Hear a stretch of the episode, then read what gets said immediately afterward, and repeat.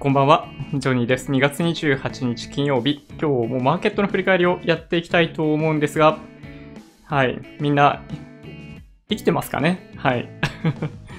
805円27銭安なんで、まあ、結構多くの人が、まあ、含み損になっちゃったかもしれないですね。去年から始めた人たちとかは、ほとんど含み損になっているかもしれない。うん、ドルコスト平均法とかでやってると、まあ、高いところでも結構買っちゃってるじゃないですか。なので、まあ、買い付け単価、平均単価ってどうしてもちょっと高くなってしまってる可能性がありますよね。去年、年始にドカッと買った人は全然まだ大丈夫かもしれないですけど、なんかね、そういう意味でいくと、ちょっと、含み損が出てる人がかなり増えちゃったかなっていう気はしますけど、まあ、1日だけで見ると今日マイナス3.67%。で、まあ1週間とかで見ても9%ぐらいかの下落っていうことなんで、まあ、これがすごい大きいかどうかって言われると、まあどうかなってぐらいですね、正直言って。はい。なので、まあ今日はどちらかというと、あのまあ、冷静に、まあ、この相場見たときに、まあ、こういうのって1年とか2年ぐらいに1回ぐらいあるよねっていうお話だったり、まあ、こういう相場に、あの、耐えて生き続けるために、生き残っていくために何をしなければいけないのか、みたいなお話を、まあ、中心に一応やっていこうかなと思ってます。サムネにも書かせていただいたんですけど、あのセリングクライマックスかっていう言われ方もしてたりしますよね。うん。で、定義ないんですよ。セリングクライマックスの定義って全くなくって、そういう意味でいくと。うん。まあだから、まあみんな好きに言うんですけど、まあこうツンって音がするとか、まあいろいろあったりするんで、まあそういったお話とかね。まああとは、まあ株にフォーカスして見ていると、すごい、あの、爆下げしているみたいな話があったりするわけですけど、そう、冷静に見ないといけないなっていうものの一つとして、まあ、債券、債券上がってるからね。うん、こういう相場で。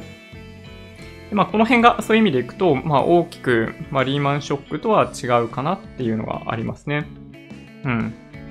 まあ、そういった、まあ、全般的なマーケットのお話っていうところを、えっと、まあ、一つ一つ、まあ、丁寧に解説していきながら不安になられている方もいらっしゃると思うので、まあ、どんな些細なことでも構いません。もしわからないこととか、あのーまあ、どんなご質問でも構わないので、コメントいただけたら嬉しいなと思っております。はい。じゃあ、そんなわけで、あ、そうそうそうだ。触れるの忘れてた。えっと、そう、なんかね、照明の話してたじゃないですか。で、これ、届きました。これ、リトラトーチっていう、これね、この、こんなちっちゃい、あの、ライトがあるんですよ。これ今つけますよ。ちょっと眩しいかもしれないけど。こういうの。があるんですよ。で、これ当てると当たり前ですけど、めっちゃ光るわけですよね。まあ、どこに当てるかによって、すごい顔の映り方って変わるわけですけど、まあ、これを、まあ、みたいな話があるんですよ。まあ、これすごい白い色してるじゃないですか。で、色温度がみたいな話してたのは、この光の色の話で、で、ちょっと眩しいんで消しますけど、あの、天井から明かりが来ているものの色温度と、今これで見せていた色の温度って、まあ、全然違うんですよね。で、例えばその、今これミラーレスカメラ使ってるんですけど、自動とかでやってると、どの色を白として認識するかというそのホワイトバランスの設定が、あの、まあ、どっちかわかんないみたいな感じになっちゃうんですよね。うん。この上から当てられている照明によって、あの、ちょっと黄色っぽくなってる。これ電球色なんでこういう風に見えるんですけど、これを白だと認識すると、この白い光って青白くどうしても映っちゃうんで、僕の顔が、まあ、顔色悪いということに、まあ、なってしまいがちだったんですよね。はい。で、まあそういった話があったんで、そう、あの、一昨日ぐらいにちょっと勉強させてもらってきたんですよ。うん、勉強会があってですね、照明の。で、それで、まあ一つの解決方法の解決方法として、まあ、色を合わせるっていうのがあったんですよね。なので、まあ、色を合わせる以外でも便利そうだなと思った、このリトラトーチ用のフィルターっていうものをあの買ってきたので、はい。ちょっと時間があれば、これでちょっと遊んでみたいなと思ってたりします。はい。あんまり相場と関係なくて申し訳ないんですけど、なんか今日そういうマーケットの話すごい聞きたい方多いかもしれないですけど、あの、そんなに、なんだろうな、やばいというようなレベルにまで来ているわけではなかったりするんで、あの、もし今の段階で、なんだろう、その損失の状況がやばいとか、あの、まあ、売却しないといけないような状況にあるとかね、っていう方がもしいらっしゃったら、やっぱりその資金管理があんまりうまくいっていない可能性があるんで、まあ、この中で解説している中で、まあ、ちょっとどういうふうに商品を買っていくかっていうのをちょっと改めて考え直していただくか、まあ、別の動画とかを見ていただくのもいいかもしれないなという気はいたします。はい。まあ、ただ、正解はない世界なんで、はい。まあ、基本的には皆さん一人一人に考えてもらうのが一番いいかなと思います。僕はこうしてるというお話だけはできるだけしようと思っているんで、はい。ご質問いただけると嬉しいです。このチャンネルではいつもマーケットの振り返りや主要ニュースの解説、投資の tips などをお届けしています。もしよろしければ、チャンネル登録をお願いします。はい。じゃあそんなわけで、マーケットの振り返りからやっていきましょうかね。はい。日経平均805円安だもんね。それなりにやっぱ効きましたよね、今日ね。うん。あの動画説明欄に、ま関係するリンクとか貼ってあったりするんで、えっと、興味がある方は、まあ、そちらでまあ、先回りして見ていただいてもいいんじゃないかなと思います。はい。で日経平均21,142円96銭、マイナス805円27銭、マイナス3.67%ということで、まあ、2時半過ぎぐらいまでは、なんかちょっとね、本当に、まあ、冷や汗が出るような、はい、水準まで一気にいってましたね。うん。まあ、冷や汗が出るって言ったらちょっと間違ってるかもしれないんですけど、まあ、昨日見ていた方は、見ていらっしゃった方はわかると思うんですけど、えー、PBR1 倍を、まあ、意識してもいいんじゃないかって言ってたんですよね。うん。で、先にちょっとそのお話をすると、今 PBR1.02 倍なんですね。で、だいたい昨日の水準から5%ぐらい丸々と下がったりとかすると、まあ、1倍にかなり近づくっていうお話をしていて、まあ、その水準が2万800円とかそういうとこだったんですよね。うん。なので、はい。個人的にはちょっとね、ドキドキしました。そろそろ、やっぱね、買い入ってくるかなというのはあったんですよね。今日の、この2時から3時の間の水準って。で、この日中の動き見ていただくとわかるように、あの、この、ま、2時半とか、本当に引け際までぐーっと避け続けていて、結構苦しい方もいらっしゃったと思うんですよね。でなんですけど、まあ、週末ということもあって、買い戻されましたね、最後に。で、一気にぐっと、そうですね、200円ぐらい上がって終わったのかな？そうですよね。安値が午後2時43分で2916円で、そこから、はい、200円以上上昇して今日は引けました。で、実はですね、えっと、買おうと思いました、僕。えっと、これちょっと買ってみようかなと思いましたね。買ってみようと思って、まあ、ちょっとその話先にしましょうか、じゃあ。何をどういう風に買おうとしたかっていうお話をしていきますね。えー、っとですね。売買代金上位にいつも入っている、えっと、ETF があるじゃないですか。で、僕が買おうとしたのはこの1570日経レバー ETF ですね。はい。で、これを利用して、えー、買いを入れようと思ったんですよ。で、いくらでどれぐらいまあ、どれぐらいはちょっといいか。はい。それは、あの、想像にお任せしますけど、いくらの水準で買おうとしたかというと、えっと、1700、違う、17,500円ですね。17,500円の水準で買おうとしたんですよ。これ、見えます？これ。で、2時半ぐらいにって言ってたじゃないですか。で、引けに対しての注文、引け差し値の注文で17,500円を入れたんですよ。こ、こ、このタイミングでね。だから、絶対買えると思うじゃないですか。これね、どう考えても。絶対買えると思って、あの、引けの成り行き、引けなりではなくって、あの、引けに差し値で買ったんで、買おうとしたんですね。この17,500円の水準で。で、そうしたら、いや、そうなんですよ。買えてなかった。びっくりしましたね。はい。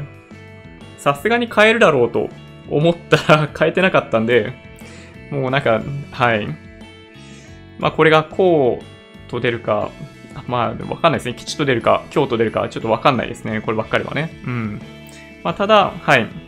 僕今日買おうとしてましたね。はい。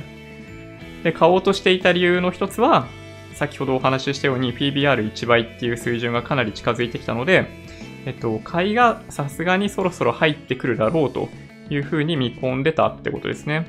だから、まあ、買おうかなと思った時に普通に成り行きとかで買っときゃよかったところ、それをしなかったがために買えなかったってことですね。簡単に言うとね。うん。買いました？買った人結構いるんじゃないかなと思いますよ。うん。今日はね。で、なんでかっていうと、やっぱりその1週間でさっきお話ししましたけど、えっと、9.02%下がっているんで、まあ、それなりに反発があってもおかしくないと考える人がやっぱ多いですよね。うん。相対的に安く感じられる水準まで来ているのは間違いないので、まあ、買おうかなって思った人結構いるんじゃないかなと、はい、思います。はい。まあ、結局変えてないんでね、はい。何のこっちゃって話なんですけど。で、まあ、PBR1 倍の水準っていうのが過去どういうタイミングであったかというと、実は去年もチャンスがあったんですよね。で、ことごとくね、そういう意味でいくと変えてないんですよ。この去年のえっと、この夏に関しても、この PBR1 倍付近まで下がったんですよね。で、まあそこで、まあこう買おうかどうかみたいなのもあったんですけど、ここでも実は買えなかったんですよね。うん。いや、本当にね、ヘタレだと 思いますよ。僕ね。うん。で、どこまで遡んないと、そういう意味で短期勝負で買えなかったかっていうと、あの、非常に申し訳ないんですけど、2018年のあの、クリスマスショックというかクリスマス相場ですね。はい。2018年の10月から12月末、この3ヶ月間で、えー、まあ大体20%ぐらい下げたんですよね。2万4000円から1万9000円水準まで下げてきた過程で、まあ、この2万、2万円終わっているところで、あの、買ってたんですよね。で、これ以来、まあ本当にね、たまに狙ってるんですよ。たまにね。うん。だけど、はい。買えなかったヘタレです。はい。いや、わかんないですよ。あの、今日の夜もアメリカ下げるかもしれないし、あの、月曜日も日本下げるかもしれないんで、まあすごい幸運だった可能性もありますけど、うん。まあ買うつもりだっただけにね、そう買えなかったのはなんかちょっともやもやしましたね、正直言って。で、これ、あの、冷やしのチャートを見てますけど、もはや、あの、移動平均線からの乖離率が相当大きいですね。はい。まあだから、なんだろうな、オシレーター系の指標を見ていけば、えっと、かなり、まあ、リバウンドがそろそろあってもおかしくない、反発があってもおかしくないというふうに多分見えるんじゃないかなと思います。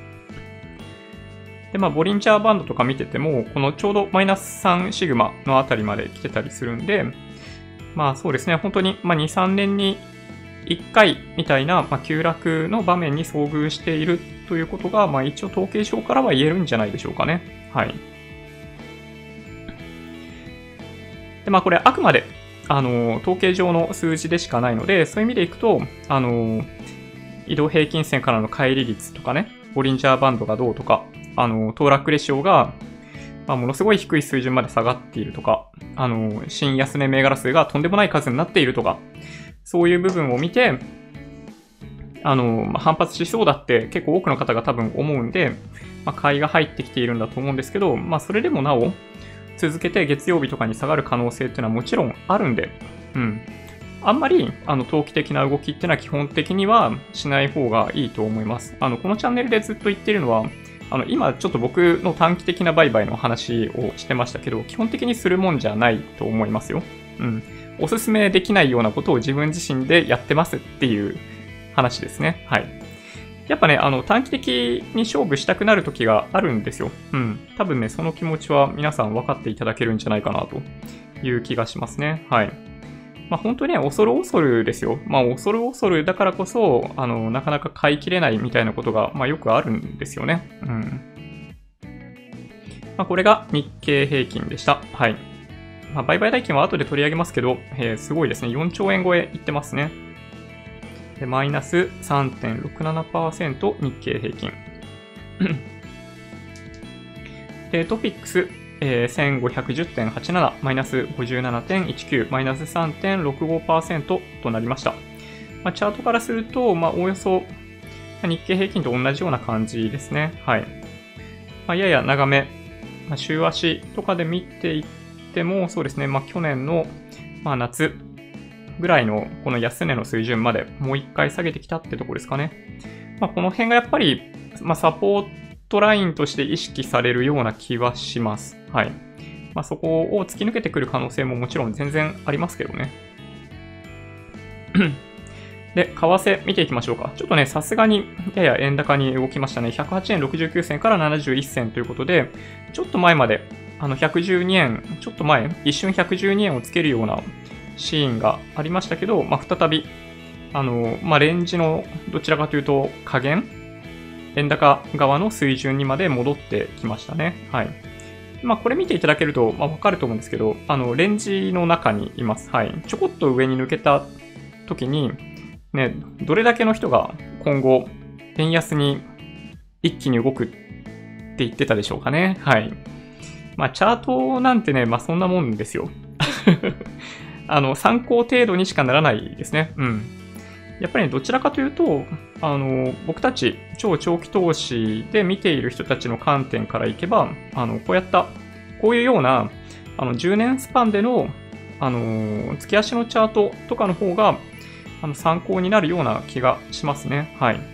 全然レンジの中に収まってるんで、はい。今の水準っていうのは、まあ、なんでもないといえばなんでもないですね。長期的に見れば。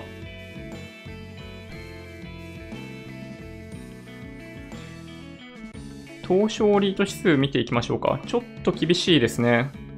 東証リート指数2017.50ポイント、マイナス5.6%。これの下げ方はちょっとやばくって、えっと、はい、逃げたくなるような下げとはこういうことですね。うん。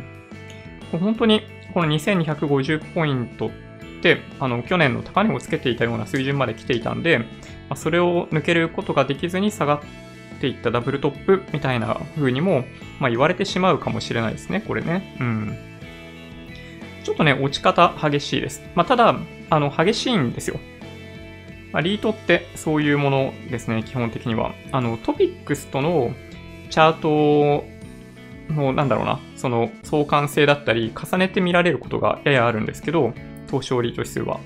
基本的にボラティリティは、リートの方が高いです。はい。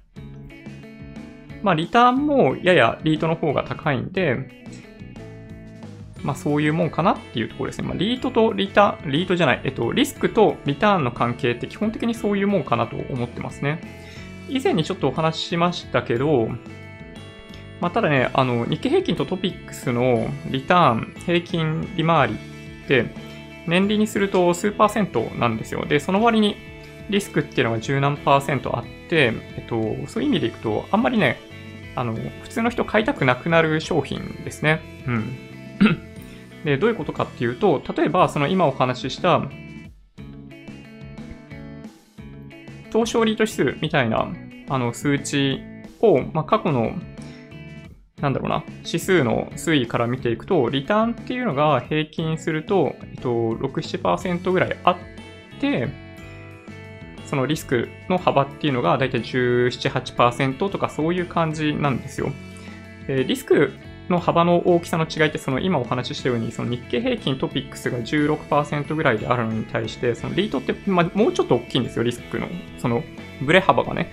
リスクって言ってるのは危険かどうかっていうことではなくって、その平均的な上昇に対して、あの、一定の確率、6、70%ぐらいの確率で、そのプラスマイナス10何パーセントの範囲に収まるよっていうことを、まあ、リスクというふうにあの統計上表現されるんですけど、今お話ししたように、基本的にはリスクに対してリターンっていうのは、あの、相対的に、なんだろうな、相関性があるといえばあるんですよ。だけど、あの、今の話の流れでいくと、日経平均トピックスはそういう意味でいくと、えっと、コスパが非常に悪いですね。うん。で、他の商品に目を向けてみると、例えば、あの、海外株式とかの指数で同じようなリスクとリターンっていうものを見ていくと、やっぱり、その、平均上昇率6%ぐらいに対して、そのリスク18%とかっていうのが、数字としてあったりするんで、日経平均トピックスの平均上昇率2、3%っていうのはやっぱり、なかなか選択肢としては厳しいなと、個人的には思いますね。はい。ちょっとね、このリスクとリターンの話って、やや分かりにくいんですよ。なので、そうですね、ちょっと、まだそういうことを調べたことないっていう方がいらっしゃったら、なんか、投資、リスク、リターンとかで調べてみていただけるといいかもしれないですね。はい。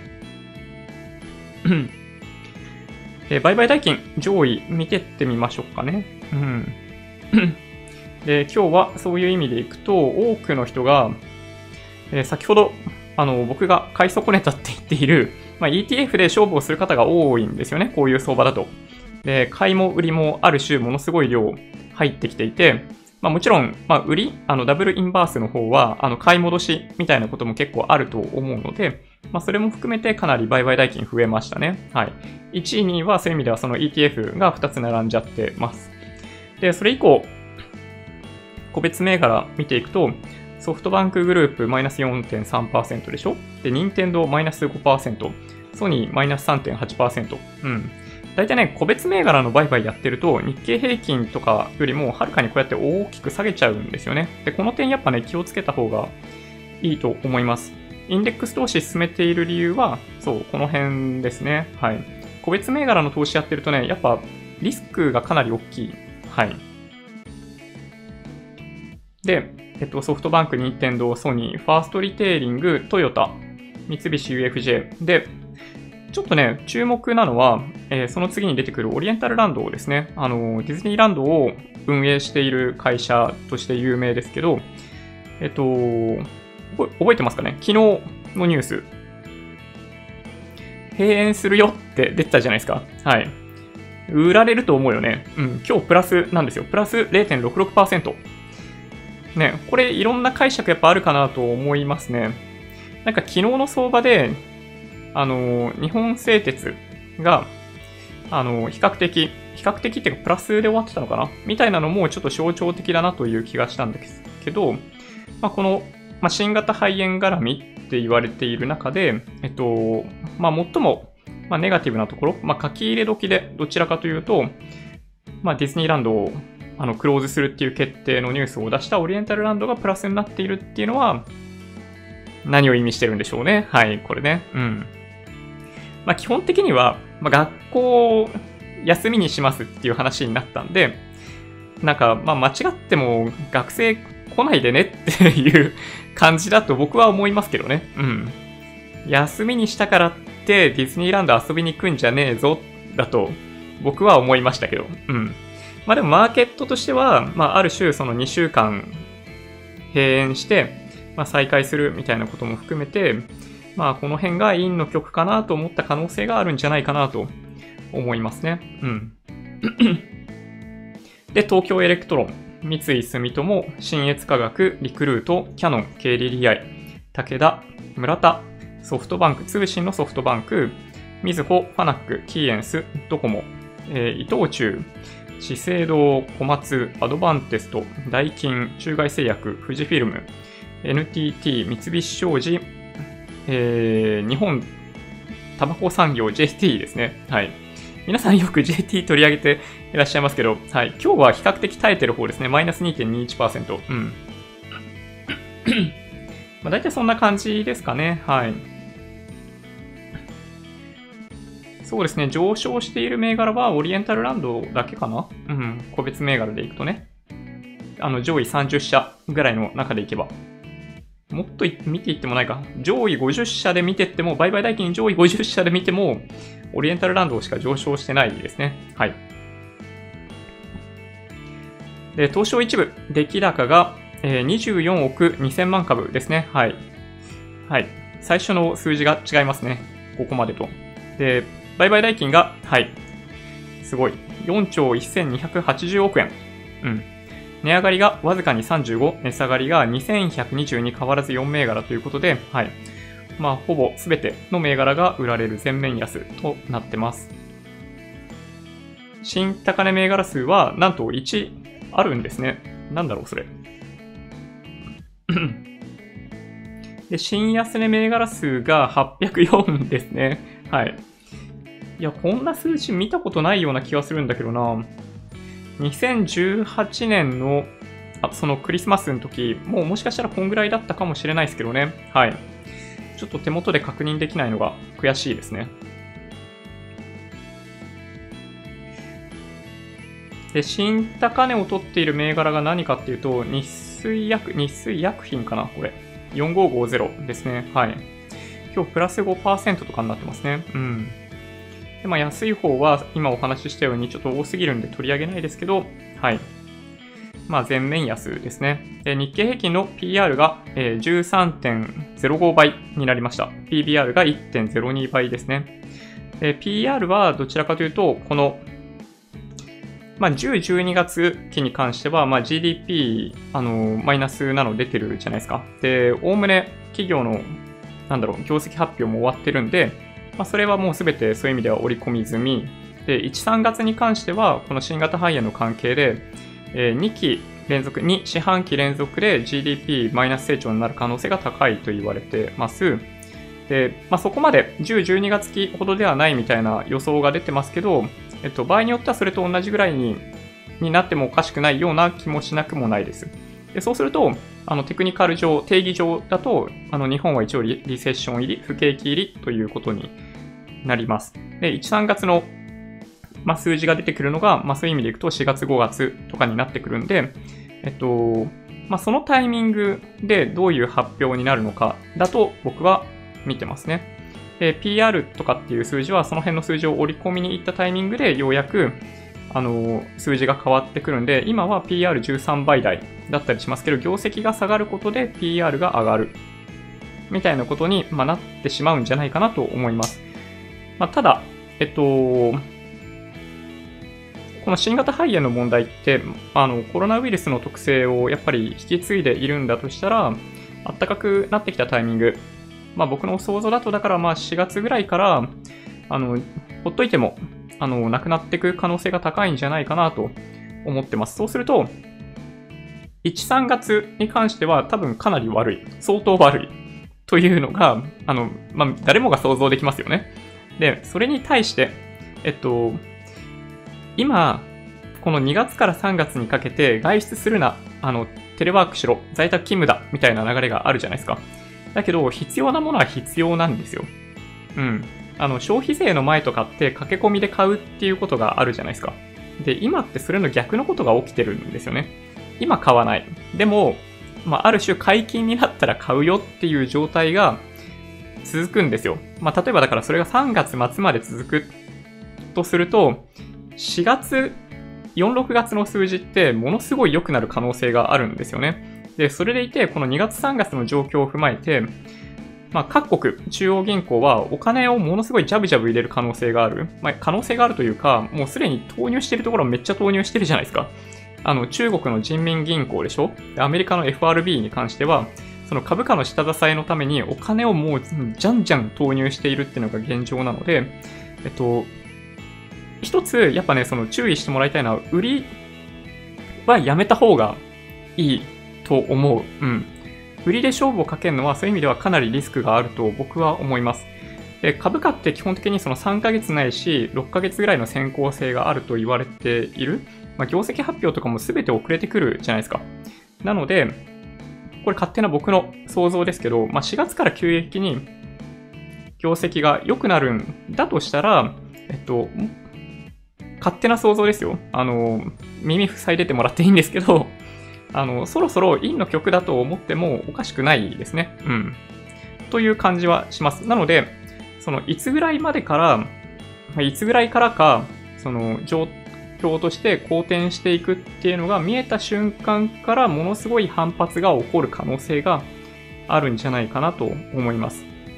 で特にこの週末をまたぐような形で売りで勝負するっていうのはそういう意味ではかなりリスクがあると思っていて、なんか北海道がなんか非常事態宣言みたいなの出してたりとかしますけど、その日本政府もそうだし、トランプさんとか、あの、ECB とか、まあ、どこもそうですけど、週明け、このまま望むのがやっぱ危ないみたいなのを感じ取れば、ラストリゾートとしてのその中央銀行っていうのは、必ず何かをやってくると僕は想像してますね。うん。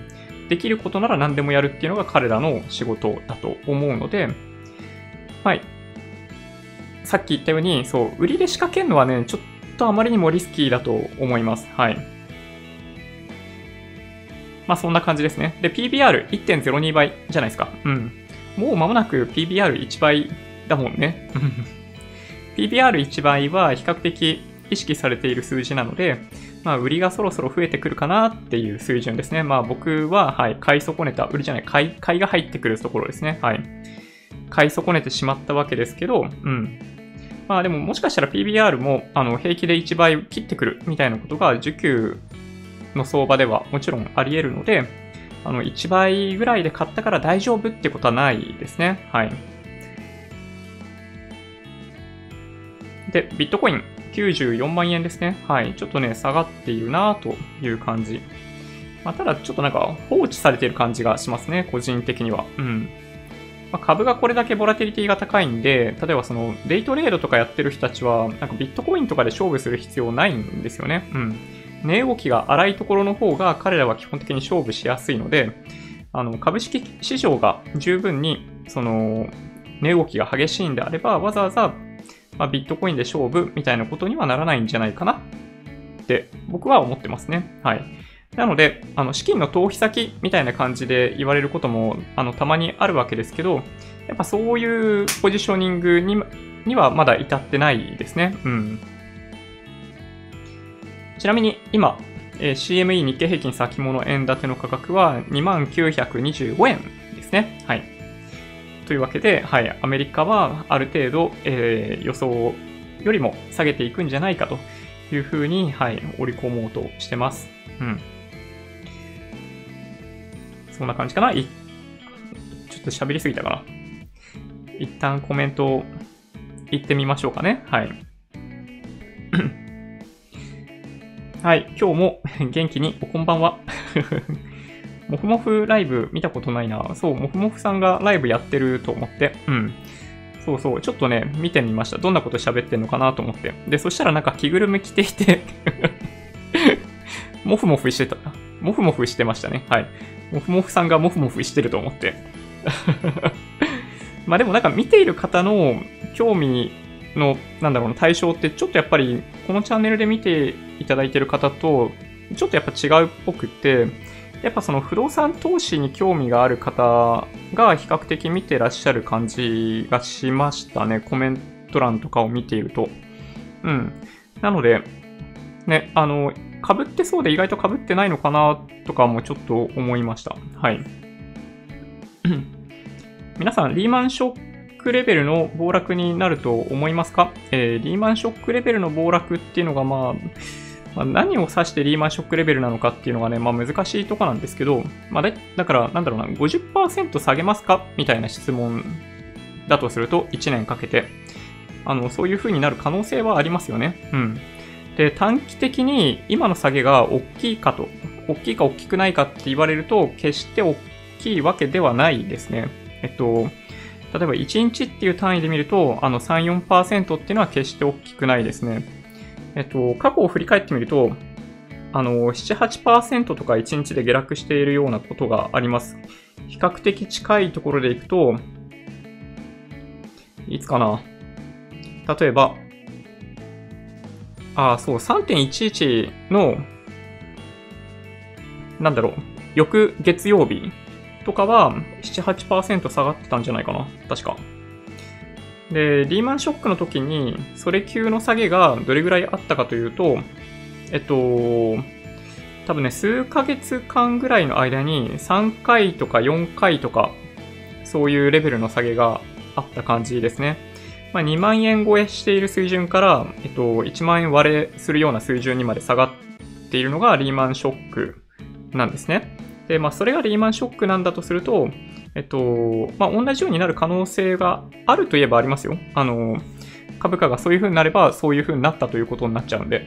でただ、リーマンショックの時とは明らかに違うのは違うんですよ。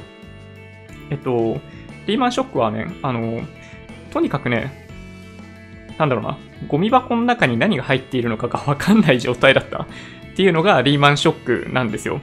で、この今の新型肺炎のこの事象っていうのは、えっと、まあ、もし仮に、さっきお話ししたように、そのコロナウイルスとしての特性をやっぱり今回に関しても持ち続けているんだとしたら、えっと、出口ね、見えてるんですよ。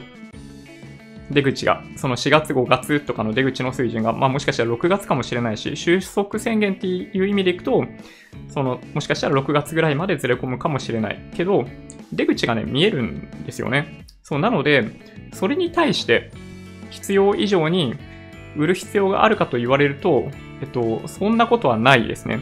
えっと、どこまで売ればいいのかが分かった瞬間に株価っていうのは下落が止まりますね。これ間違いない。うん。あの、不透明感があった時にどこまで下げていいか分かんないんで、パニック的な売りが出るんですよ。で、サブプライムローンショックからそのリーマンショックにかけてのことって、まあそういう意味でいくと、あの、まあサプライズっぽい、なんかその救済がなかったみたいなのもあるわけですけど、そのサブプライムとか呼ばれている、なんかその、まあ、クズみたいな債券を寄せ集めたものがものすごい高格付けになっているみたいな事象があったんで、なんかその債券市場の売買すらできなくなったっていうのがあの時起きたことなんですよね。で売買ができないっていうことは、あの、ストップ高とかストップ安の時を想像していただけるとわかると思うんですけど、値段がつかないんですよ。で、値段がつかないと、あの、まあ、僕たちは持ってなかったわけですよ。そういう商品ね。銀行とか金融機関が持ってたんですけど、まあ、彼らがそういう商品持ってて値段がつかなかった時に何をするかっていうと、売れるものを売るっていうことになるんですよ、とにかく。そう、だから、あの、暴落したんですよね。うん。日経平均の構成銘柄の多くがストップ安みたいな水準になっていたことを思い出すと、そう、あれはやっぱりね、うん。まあ、ショックという名のついて、つくにふさわしい相場だったと思いますね。はい。売りたくっても売れないんですよ。うん。やっぱね、あれ経験してたかどうかっていうのは、あの、今の僕にとってはかなりまあ、重要なポイントかなと思いますね。うん。まだまだ下げると思っております。うん。まあ、どこまでね、あのー、まあ、織り込むかっていうとこだと思いますけどね。はい。トイレットペーパー、やっぱりなくなりました。トイレットペーパー、あのー、ね、本当になくなったら困りますけど、まあでもね、多分大丈夫。逆に言うとなんかそういう動きが出てきたのを見ると、うん、なんかそろそろ終わりかなっていう感じが僕はしますけどね。うん。まだまだ大丈夫。リートは プラン C に移行するかも。何ですか、プラン C って 熊本とか福岡はないみたい。ああ、そうなんですね。地域によって違うんですね。はい。はい。プリンプリプリさん、はじめまして。はい。なんか皆さん名前が面白いですね。ローマ太郎さん。はい、こんばんは。買い時教えて。あー、それね、難しいですね。買い時は毎日です。みたいな感じですね。はい。あの、積み立て投資をやられている方であれば、あの、今まで通り、あの、買い付けし続けるのがいいと思いますよ。まあ、だから、まあ、例えば、まあ、僕の場合も10年ぐらい、まあ、積み立てとかやってたりするわけですけど、この10年間の中のこの2週間ってすごい短いじゃないですか。だから平気なんですよ。精神的に平気な理由はこれ。うん、間違いない。そう、だから、まあ、なん、なんでもないとは言わないですよ、もちろん。持ってた資産が一気にその10%ぐらい下がるっていうのは、それなりに大きいことですよ。そうだけど、そう、あの、その過去10年間ぐらいの中での、まあ、一つの局面だと思えば、まあ別に、まあそういうことはあるよねっていう感じですね。はい。まあさっきお話ししたように、なんだろう、まあ、日経平均にしても、その、なんだろうな、SP500 とかそういう指数にしても、まあ、リスクがあの18%、プラマイ18%分ぐらいあるわけですよ。そう。だから、やっぱね、あの、マイナス20%ぐらいは、あの、覚悟をしておかないといけないですね。はい。うん。と僕は思います。はい。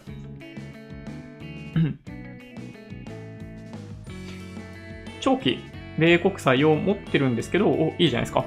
いいですね。素晴らしい。すごいですね。一部売却して株買った方がいいですかね。うん。まあ、一気にってわけじゃないですけど、えっと、僕は債券の一部をちょこっと売って、みたいな状態でした。実はね。はい。うん。まあそういう感じにしたくなりますよね。うん。今日も段ボール1箱 買いました。そうなんですね。そうか、なるほど。結構、ね、皆さんやっぱ買いたくなるんですね。はい。はい。こんばんは。えー、まだまだ早い。もう少し下がったら VOO を買い足すお久しぶりチャンス。ああ、いいですね。はい。余裕ありますね。はい。羨ましい。うん。それぐらいのやっぱり気分でいられるとすっごい楽ですよね。SP500 と、えー全世界がついに含み損になりました。この機会に毎日積み立ての金額を一時2倍にしました。まだまだ下がっても OK。おー。強いですね。みんな強いですね。うん、びっくり。エクソンモーフィルの底値だけこっそり教えてください。だから、個別株やらないって言ってるじゃないですか。まあね、エネルギー株ね、なるほどな。含み損が大きくなってきたので、えー少しずつ落ちるナイフを触っていこうと思います。もっと落ちてもいいです。長期で見るということをジョニーさんから学んだおかげで、まだまだ冷静に相場を見れてます。まあそうですね、あの、落ちるナイフを掴むなとか拾うなとかそういう言葉あったりしますけど、えっと、まあいいんですよ、掴みに行っても。なんというか、あの、しっかり底値をつけてから買いに行った方がいいというお話なんですよ。あの、もともとね。うん。で、これって、まあ当然といえば当然で、えっと、しっかり落ちたということがわかるんだったら、えっと、誰でもそこで買えるんですけど、えっと、非常に残念なんですけど、いつが底値だったかわかんない。で、本当の意味で、ああ、そこ底値なんだって分かってから買うとするじゃないですか。で、その時に、どんぐらい底値から上昇しているかというと、実はすごい上昇するんですよ。これ分かります？えっと、落ちるナイフ拾うのは分かりますよ。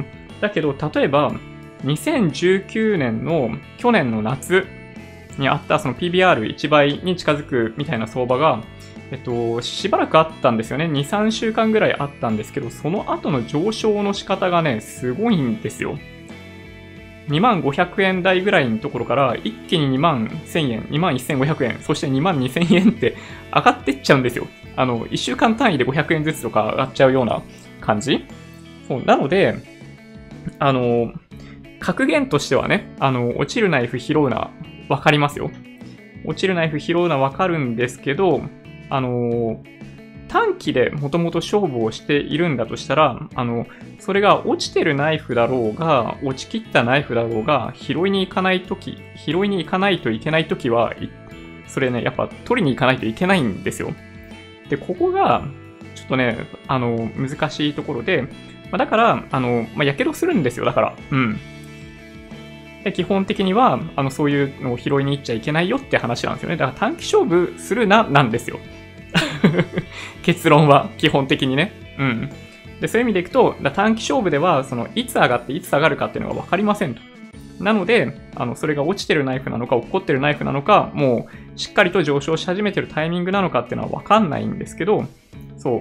まあ、それを拾うなって言われるからね。うん。まあでも、それを拾いに行かなかったら、その短期勝負してないのと同じだと僕は思うんで、まあ、あくまで格言は、あの、どちらかというと、あの、売買やり始めてそんなに経験がない人たち向けに、あの、用意されている言葉だと思った方がいいと思いますね。ある程度経験を積んで、あの、こういった急落の相場とかを経験していれば、まあ、何が落ちてる剣なのかどうかっていうのは、まあ、ちょこっとずつ見えてきますね。うん。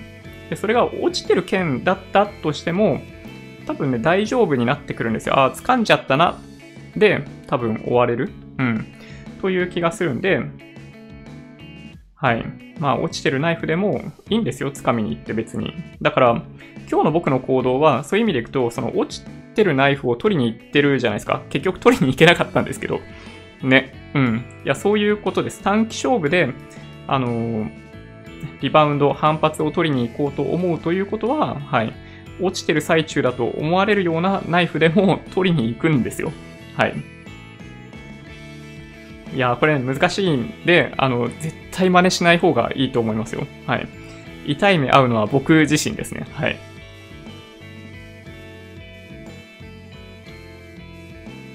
うんうん。グレード、グレードリセットの熟序曲かもしれない。うん、なるほど。2018年クリスマスショックのショックの時も、マーケットの雰囲気は今みたいな感じだったんですか？ああ、いや、今とはちょっと違うといえば違いますかね。あの時は10月からもうずっと下げてたんですよ。あの、3ヶ月間嫌な感じが続いたんですよね。11月は、まあ、あんま変わんないぐらいな感じだったんですけど、10月がひどくって、11月にちょこっとだけ戻したんだけど、12月もう一回ドンってあって、あの、投げ売りみたいな感じだったんですよね。で、今投げ売りが出てるかどうかって言われると、まあ、出てるとは思います。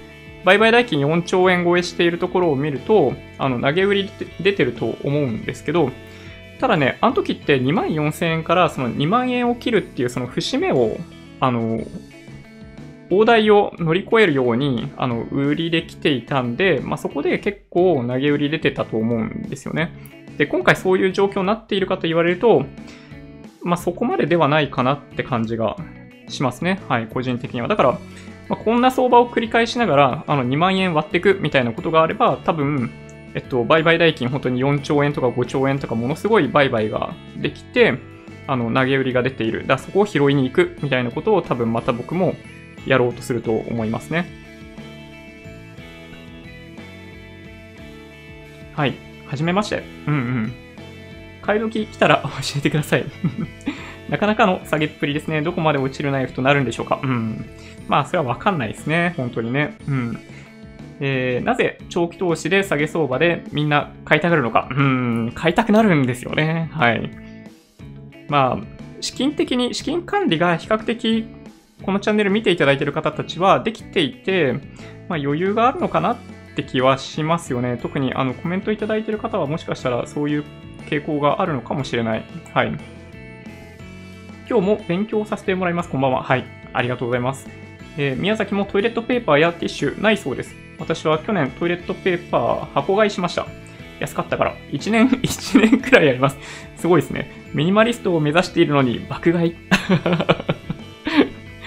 いいですね。もうしばらく心配する必要ないですね。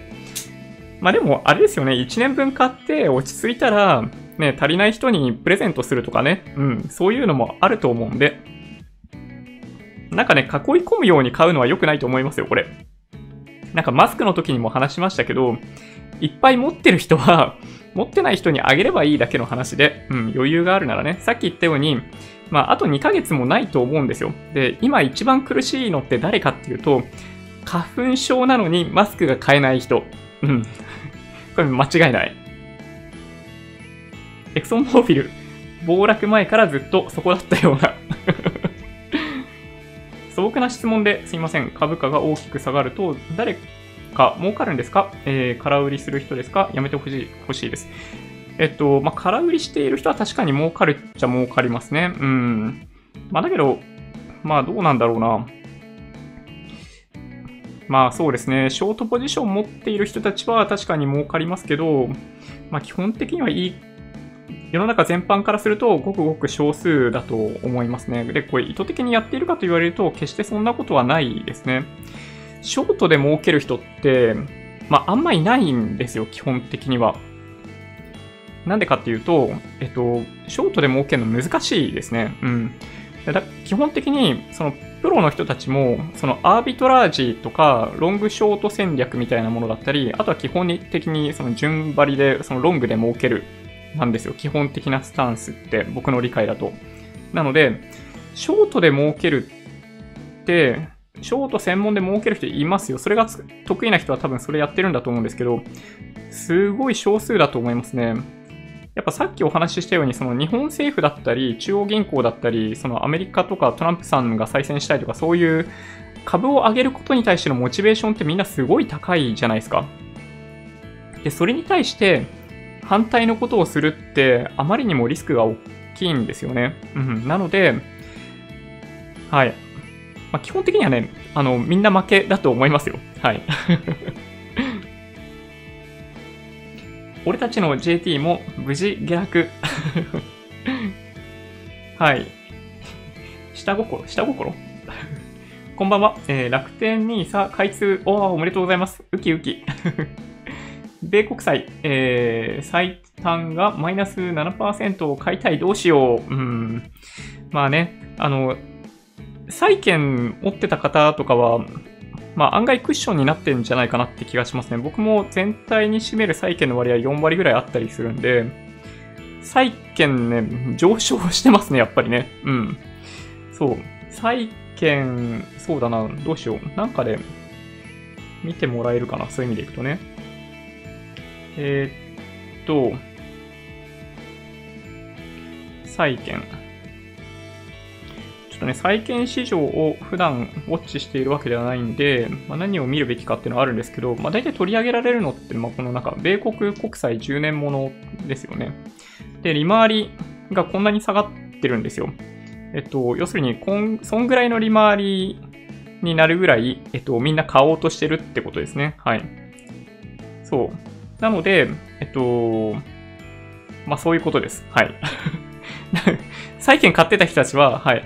あの、それなりにプラスになってんじゃないかなと思いますけど、皆さんどうですかね？ポートフォリオの中に債券含んでいる方は、まあ、そんなにだから痛くないんじゃないかなと思います。ただ、まあ、株の上昇と比べると、債券の上昇ってそこまででもないので、まあ、なかなかね、綺麗にリスクヘッジできるわけではないですけどね。はい。俺たちの JT はもちろん世界中の株とリート頑張れ。うんうん。この相場で V 字回復があると思ってんのかな？うん。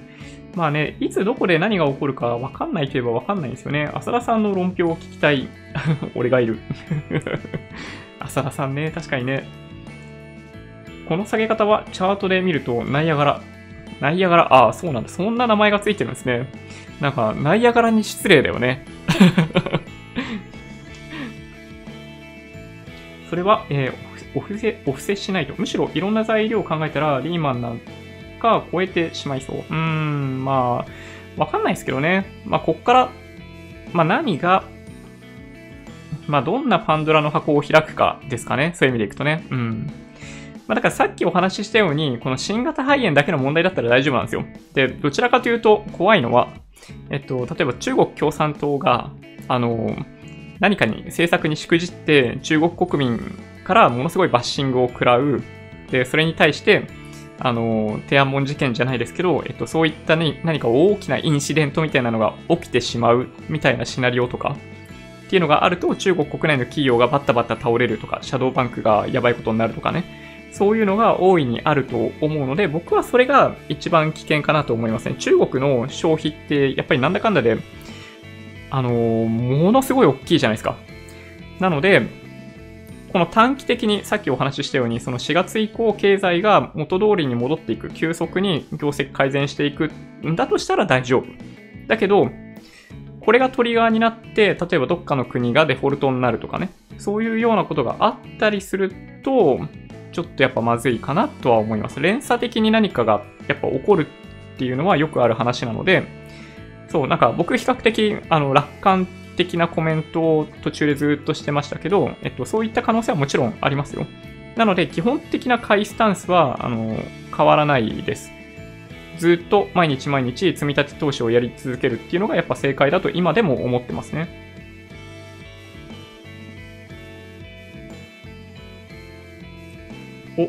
2018年年末にもっと下がると思って買わなかったことを悔やんでいる。なるほど、なるほど。まあそうなんですよね。はい。結構ね、そう、あの頃もね、うまく取り切れないみたいなのがやっぱ思い出としてあったりするんで、そう、悔しいとかね、思うわけですよ。で、その悔しいという思いがね、はい、次の失敗につながりやすいんで気をつけないといけないんですよね。とうとう含み損になってしまいました。ジョニーさん慰めて。なるほど。いや、そんなこともあります。はい。まあ僕もね、本当にまあ、いろいろんな商品実は結構買っていて、まあ、買ってほったらかしにしてるんで、あの、いっぱいそういう、あの、マイナスになってる商品もあるんですよ、だから。まあでもね、だから、まああんま気にしてないっちゃ気にしてないですね。ほったらかしなんですよ。マイナスだったりするわけですけど、まあ、日経平均とかもね、一部あるんですけど、トピックスとかもちょこっとずつ、その全体からすると1割ぐらいかな。で、それ結構マイナスになってたりしますけど、あの、直近の動きで。あんま気にしてないですね。で、やっぱり、なんである程度冷静でいられるかっていうと、過去30年間ぐらいのその株価指数の推移とかを見ている感じでいくと、まあ短期的にやっぱそのマイナス20%ぐらいってあったりするわけですよ。だけど、えっと、その後、あの、1年とか2年とか経って、それやっぱね、取り戻してきてるんですよね。で、この時に、どの商品に投資をしていたかっていうのがやっぱそういう意味ではすごい重要で、あの、例えば、あの、想像しやすいのが日経平均。ちょうど30年前にバブルだったことを考えると、えっと、30年経ってもそれを取り戻せてないっていう商品がある。一方で、リーマンショックとかがあった後に、えっと、半分以下になってたりするその SP500 っていうのはその後1年2年ぐらいで取り返してます。で、そういった部分もある一方で、えっと、ナスダック指数、2000年ぐらいの IT バブルがあった後、彼らの下落はそういう意味でいくと半端なくって、4分の1とか5分の1ぐらいになってるんですよ。で、そ、それを、だから IT バブルの頃を取り戻すのに、実はすごい時間かかってるんですよね。10年とかかかってんじゃないかな、もしかしたら。っていうぐらいなんですよ。なので、何に投資をしていたかっていうのは、実はすごい重要。で、過去何年間かの、例えばそのナスダック指数の動きとか見てたら買いたくなるじゃないですか。すんごい上昇してるから。だけど、そう。僕たちは一応ね、もうちょっとやっぱ長めに見ないといけなくって、IT バブルみたいな相場にはなってないですよ。あの時のそのナスダック指数の PR って多分下手すると100倍とか200倍とかそういう感じだったんで、今と比較にはならないですけど、あの、そういった暴落相場みたいなのがあったりすると、実は意外と取り戻すのに時間がかかる指数もあるよっていうことなんですよね。で、それを避けるにはどうすればいいかっていうと、基本的にはやっぱり分散投資なんですよ。だから、アメリカだけに投資をするっていうだけでもある程度リスクがある。例えば SP500 に投資をするっていうのはそれなりにリスクがあることなんですけど、そのナスダック指数に投資するって、さらにその IT セクターだけに投資をするっていうこととイコールじゃないですか。それってどう考えてもね、リスクを取りに行ってるということに違いないので、やっぱり何に投資をするべきなのかっていうのはよく考えないといけないですね。そう、だから僕の中では多分一番リスクが高いなと思っている投資対象の商品は SP500 ですね。それ以上のリスクは取りに行こうとは思わないです。僕の場合はね。うん。私はまだ買ってませんけどね、なんとなく買い時を逃しそうで欲しくなります。ぐっと我慢。わかります。ぐっと我慢ですよね。はい。まあでもね、それでいいと思いますよ。うん。売りは、えー、やめろと言ってたのに、言ってたのに、売りはやめろと言ってたのに。うん。あ、やっちゃった？やっちゃったってことかな？うん。私もちょっと買っちゃいました。反省してます。本当ですか？まあでもなんか、ね、ちょろっと買ったり売ったりするのは全然いいと思いますけどね。うん。皆さん、えー、買いだ、買いだって言ってるうちはまだまだかな。そうそう、そういう話もありますよね。うん。こんばんは。えー、昨夜大変でしたものね。えー、土屋さん、レンジャーですね。そうそう、そうなんですよ。実は、あの、土屋さんに今回からですね、ちょっとお助けいただいてます。はい。あのー、スパムなのか、ボットなのか、ちょっとよくわかんないですけど、ね、昨日2回ぐらい来てましたよね。はい。変なの。そうなんですよ。僕のね、対応が、あの、すぐできなくって、で、しかも昨日コメントいただいたじゃないですか。なんか、ああいうコメント来てて、なんかすごいちょっと本当になんか YouTube のライブって大丈夫なのかなみたいな風に感じてしまったっていう方もいらっしゃったんで、ちょっとやっぱちゃんとパトロールしないといけないかなと、はい、今はね、思っております。はい。なので、あの、まあ、もし他にも、あの、なんだろう、まあ、運営ちょこっとでも、あの、手伝ってもいいかもしれないみたいなことを、あの、思っていらっしゃる方がいらっしゃったら、あの、ぜひ、あの、手を挙げていただけると嬉しいなと思ってます。はい。えー、っと、ビックス指数40近いよ。えー、ここで、えー、買いに入るとか、ジョニーさん男前。うん。そうか。今ちょうど40ぐらいなんですね。はい。ビックス指数って恐怖指数って言われてますけど、はい。正式名称わかりますよね。ボラテリティインデックスです。はい。さっきから何度か出ている、ボラテリティの部位ですね。はい。これなんかね、そう、恐怖指数、恐怖指数っていうイメージがなんかついてしまって、そう、なんかね、本当にそれでいいんかなと思いますけど、はい。そうなんですよね。まあ、だいぶ上昇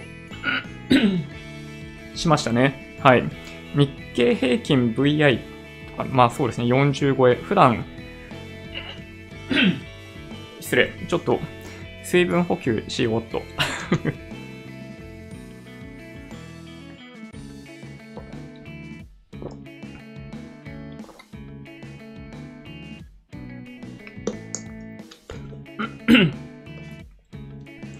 いや、本当にね、あの、ビックス指数を、まあ、ショートで、なんか、仕掛ける人とか結構いたりしますけど、まあ、やっぱ投機的な売買だと僕は思いますけどね、ビックス指数とかって。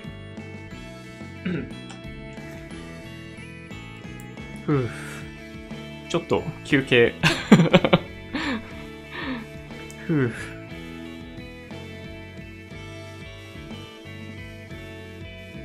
えー、っとですね。ビックス ETF 買おうとしたけど、ストップ高だった。ああ、そうなんだ。ああ、ビックス指数とかでストップ高とかあるんですね。そうなんだ。ああ、インバースじゃないんだ。うん。実は俺も1銘柄買いました。反省はしてません。うんうん。いや、全然いいと思いますが、なんか相場ってあんまり機械的にやりすぎると、なんかだんだんつまんなくなってくるんで、その、急落した時に回避出動するみたいなのは、そういう意味でいくとね、なんか僕の、そういう、なんか、遊びってわけじゃないですけど、なんかそういう楽しみの一つですね、正直言って。うん。まあだから、まああんまりね、全体的な影響出ないような範囲ですよ。うん。なんだかんだ言ってもね。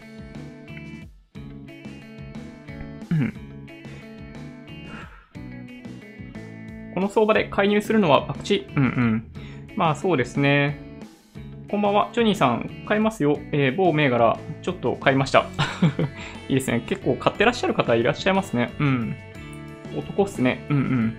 週末だし、まだ我慢。うん。まあわかんないですね。週末どう動くかね、ほんとわかんない。だから、まあ結構手仕舞いが出たんですよ。あの日経平均とかの最後の会話、あれはまさしくそれですね。はい。ショートポジション持ってた人は、週末超えられないんで、絶対。うん。まあ、だからこそ、はい、買い戻したんだと僕は思いますね。今日の暴落はトイレットペーパーがなくなったからだと思います。そうなんだ。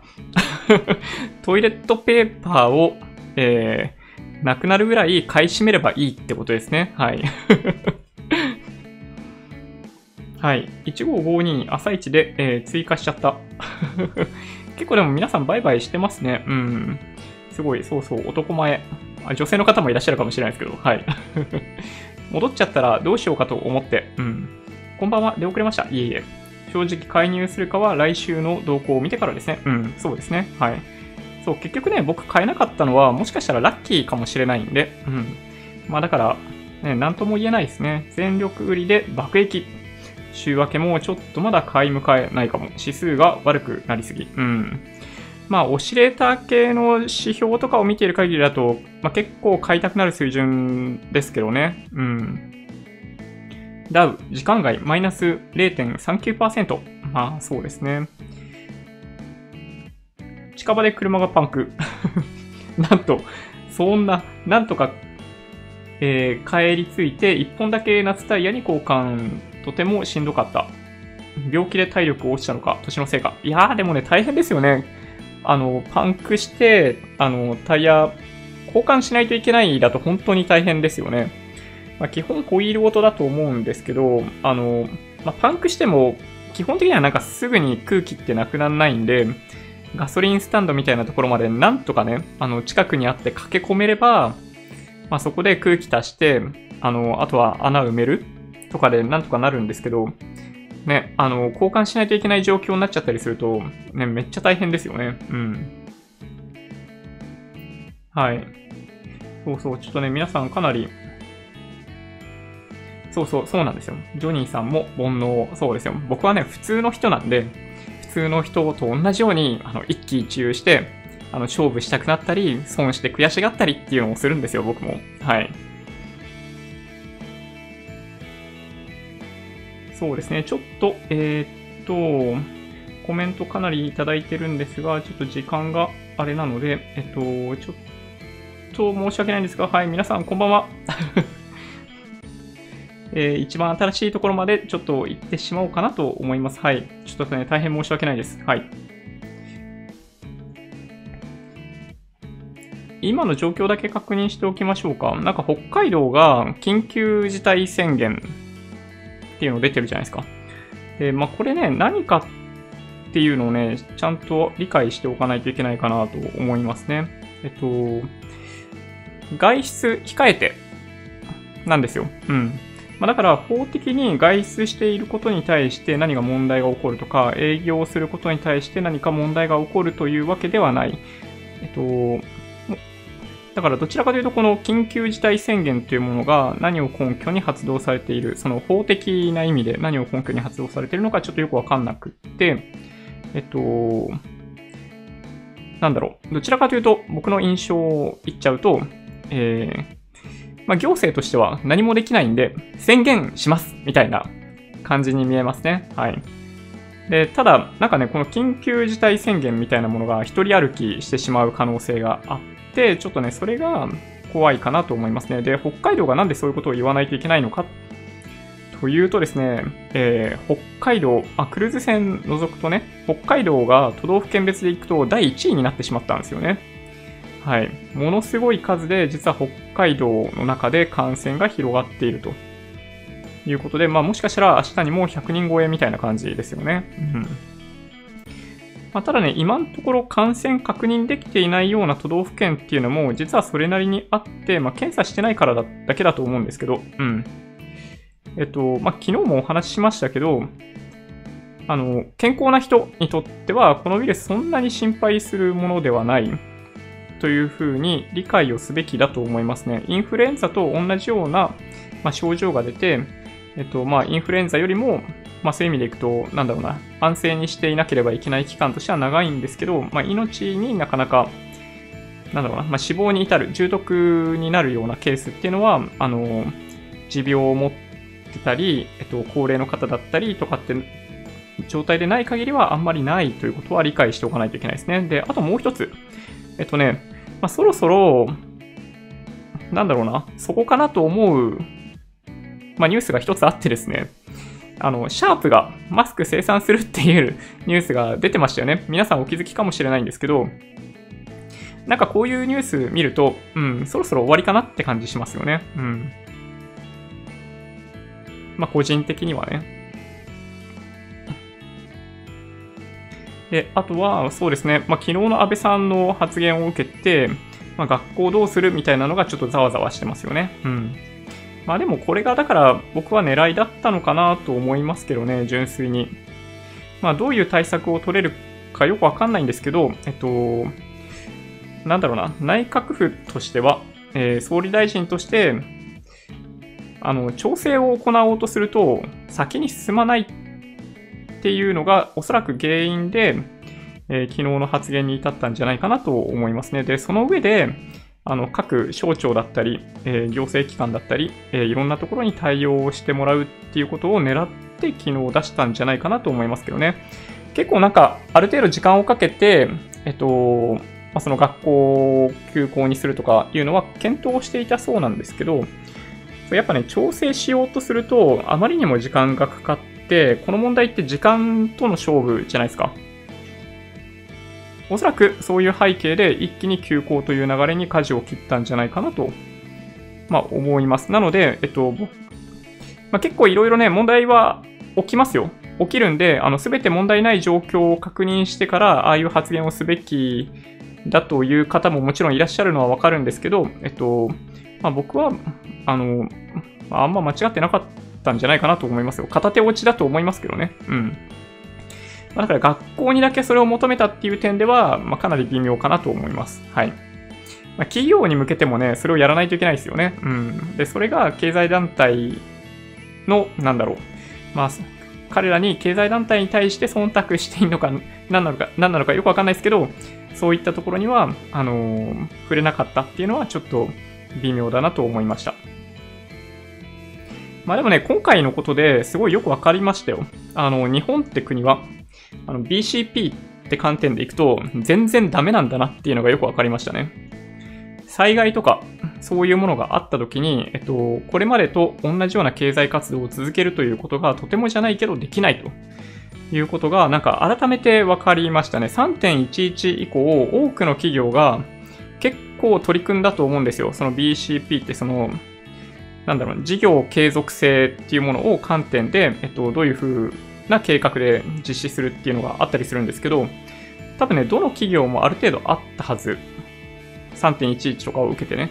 だけど、うん、全然ダメだったと思いますね。一部の企業はもちろんそういうのができて、あっさりと在宅勤務に切り替えるみたいなことができたと思うんですけど、できないところはやっぱ全然できなかったなって感じがしますね。で、特にそういった企業ではなく、えっと、そのパブリックセクターだったり、その学校とか、そういうところに関して目を移してみると、本当にその BCP みたいな観点で、えっと、何の準備もできていないのかな、どうなのかなってちょっとね、思っちゃったりしました。うん。で、今回良い機会なので、あの、今後、例えばなんか、大きな災害があって、あの、電気来ないとかさ、あの、そういうことを想定して、今回トライで、トライアルでやってみるといいんじゃないかなと僕は思いますけどね。うん。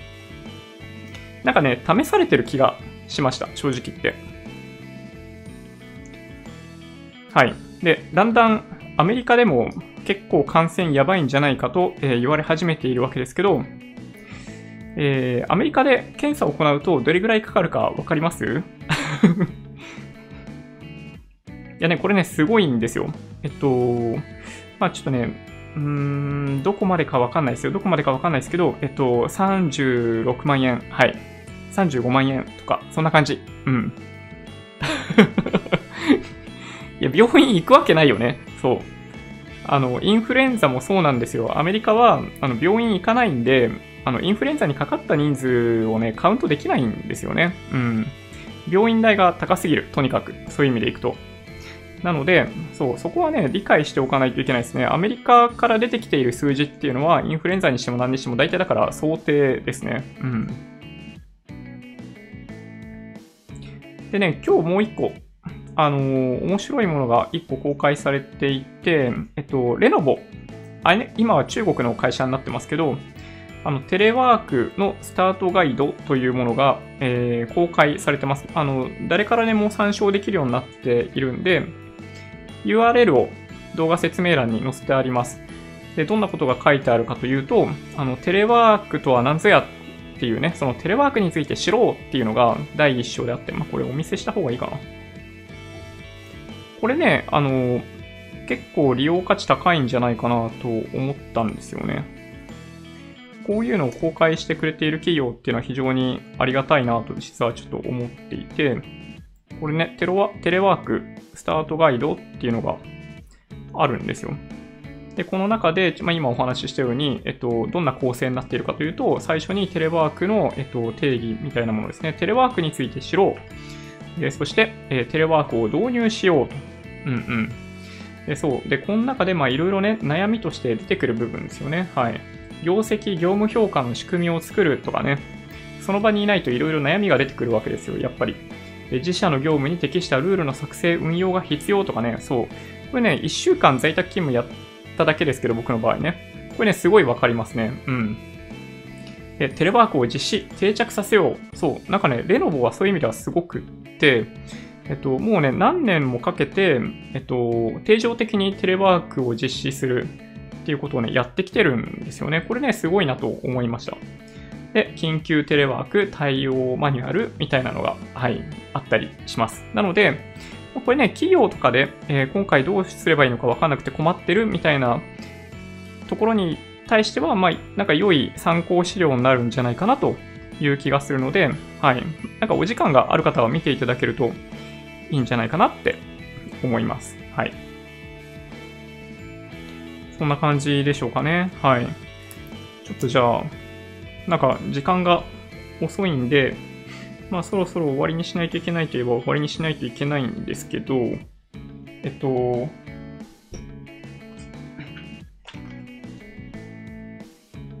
これ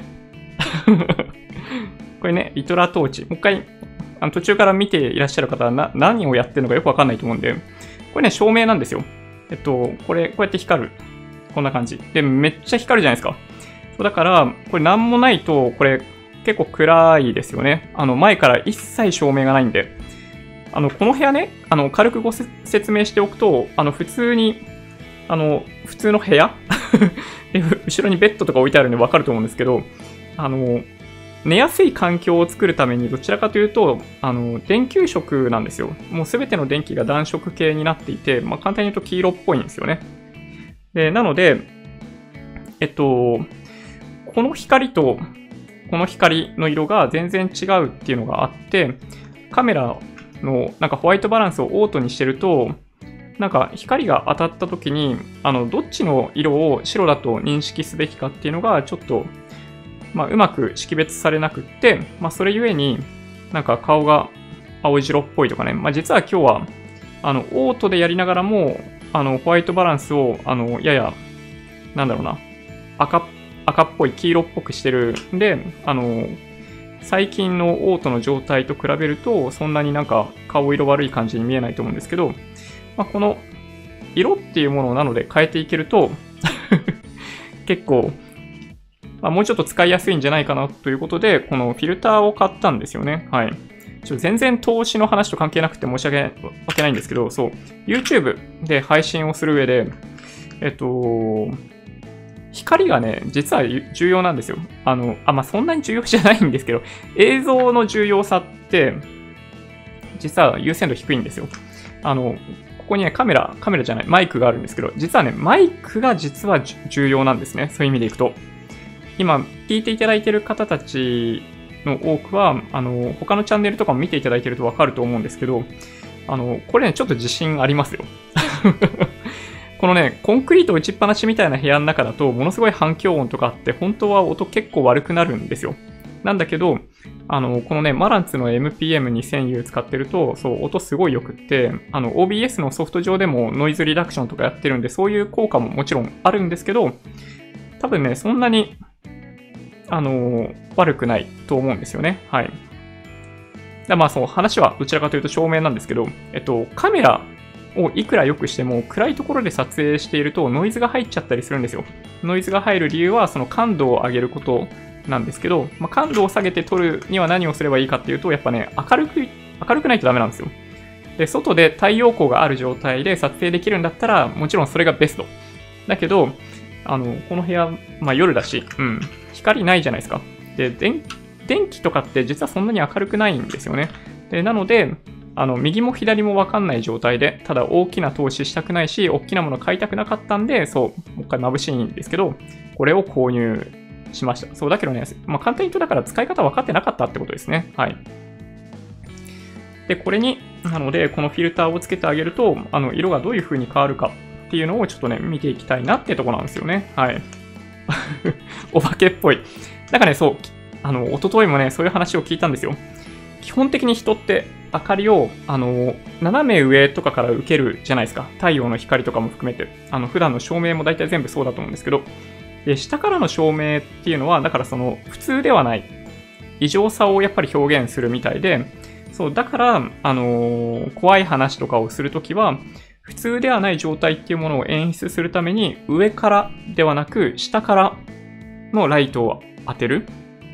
っていうことらしいですよ。だからその普通ではない、その例えば肌の色で言えば白から、ま、やや黄色がかかっているみたいな状態じゃないですか、日本人の場合。で、それに対して例えば青白いとか緑っぽいとかっていうのはものすごい違和感がある色なんです。肌の色からするとね。なので、ああいうものを利用しているそうです。はい。なんか、稲川淳二の怖い話とか見てると、なんかだ、だいたいそんな感じじゃないですか？うん。ちょっとなんか、綺麗に開かないな。よいしょ。ほい。なんかね、これ、袋に入ってるんで、今出しますけど、この多分ね、カバーに、このフィルターをつけて装着するんだとだと思うんですよね。これ、これ、これね、取れるんですよ、これ。で、これね、LED が 4×4 で16個実はついてて、眩しいですよ。眩しいけどつけるよ。こう、こんな感じなんですよね。はい。すごい眩しいね。うん。何段階かあるんですけど、まあ、なので、これに、こういうフィルター？これわずかに色入ってってますよね。これわかる？わかるよね。うん。っていうのをつけて、えっと、まあ、色をつけていくということなんだと思う。ということなんで、ちょっとね、やってみようかなと思うんですけど、えっと、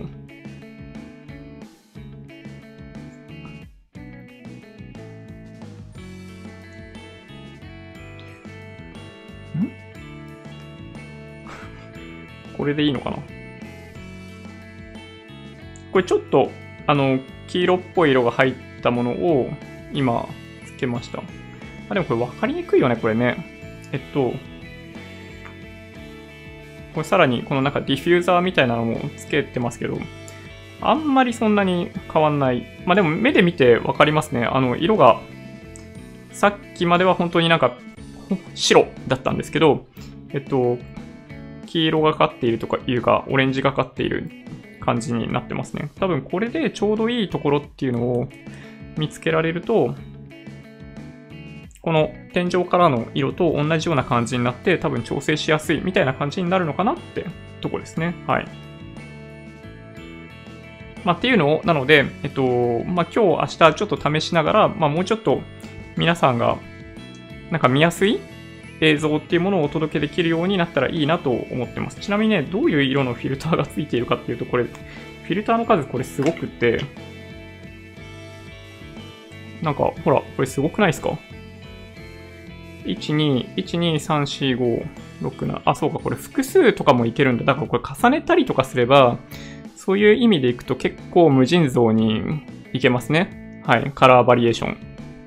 うん。ってことですね。はい。まあ、というカラーフィルターを購入したので、はい、週末もうちょっと良いものが、良い映像が撮れるんじゃないかなと、はい、思ってたりします。はい。ちょっとね、あの、相場と全然関係ないお話をさせていただいちゃったんですけど、うん。どうしようかな。えー、っと、あ、そうそう、レフ板置いてっていうのはね、そう、あるんですよね。これ、あの、あ、もうめちゃめちゃいい指摘ですね。これ、後ろから光が来てるんだったら、この辺に、この左前のところに、反射するものを置いておけば、あの、顔に光当たるんじゃないかっていうご指摘なんですけど、その通り その通りですね。はい。ちょっとね、あのー、それもね、検討してますね。なんかポイントがちょうど明日ぐらいで切れちゃうんですよ。あの楽天の、楽天スーパーポイントの有効期限が迫っているのがあって、それでなんかね、ちょっとお買い物しようかなと実は思ってます。はい。まだまだ色温度高いですね。LED の色温度が高すぎ。組み合わせればいいのでは。うん、そうですね。うん。確かに私が見てる他の動画は機械音、ああ、ジョニーさんのは自然な声。ああ、そうおっしゃっていただけるとね、すごい嬉しいですね。はい。やっぱね、コンデンサーマイクをまあ、決して高くないんですよ。なんですけど、をきっちり使うと、すごい、なんかね、良くなるんですよね。そう。音すごい重要で、ポッドキャストで聞いていらっしゃる方も実は多いので、音はね、ちょっとこだわってるんですよね。はい。そんなわけで 何のまとめにもなってないんですけど、えー、CME 日経平均先物円建ての価格、えー、今いくらでしょうか、えー、27,000 2750円ですね。はい。順調に下がってるじゃないですか。はい。というわけで、うん、もしかしたら今日僕買いそびれたのはラッキーだったのかもしれない ということですね。今のところはね。うん。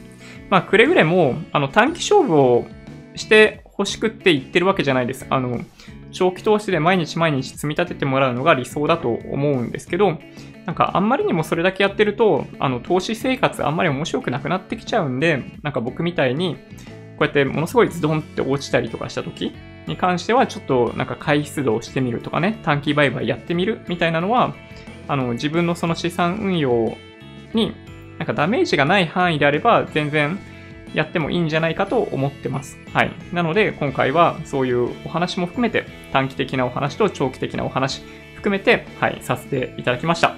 うん。あの、コメント、なかなか皆さんの読み切れるところまで至らなくて大変申し訳なかったんですけど、はい、また、うん、読もうかなと思います。はい。何か気になるところがあったら、えっと、できればですね、大変お手数をおかけして申し訳ないんですけど、アーカイブの画像、画像じゃない、動画の方のコメントに書いていただけると、えっと、まあ、ほぼほぼ必ず返事できると思うので、まあ、そちらに書いていただけると嬉しいなと思います。はい。